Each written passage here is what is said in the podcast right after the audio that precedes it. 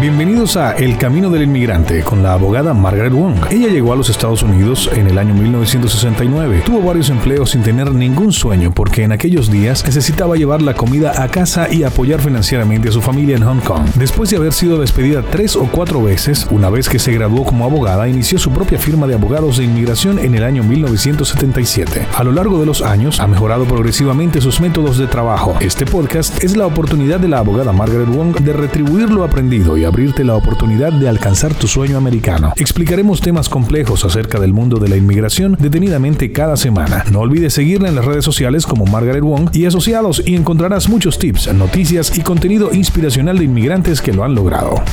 Mi nombre es Margaret Wong y soy abogada de inmigración en Cleveland, Ohio, con más de cuatro décadas de experiencia. El tema de hoy es acerca del TPS. Hace unos días, la Corte del Circuito 9, que es el circuito de California, anunció que la Casa Blanca y la administración actual tienen la autoridad de parar el TPS.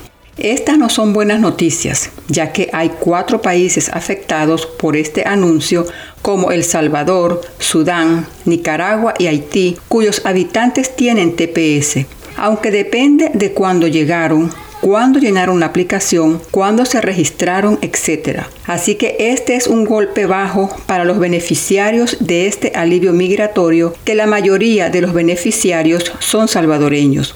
Recordemos que hace una semana el gobierno anunció que a partir del 20 de agosto Todas las personas que usen Advance Parole, que es el permiso de salida y entrada, ya no podrá ser usado como entrada legal y asimismo no podrán ser usados para ajustar un estatus dentro de los Estados Unidos. Síganos en nuestras redes, escríbanme y haré lo que esté a mi alcance para responderles. Cuídense y recuerden que los quiero mucho.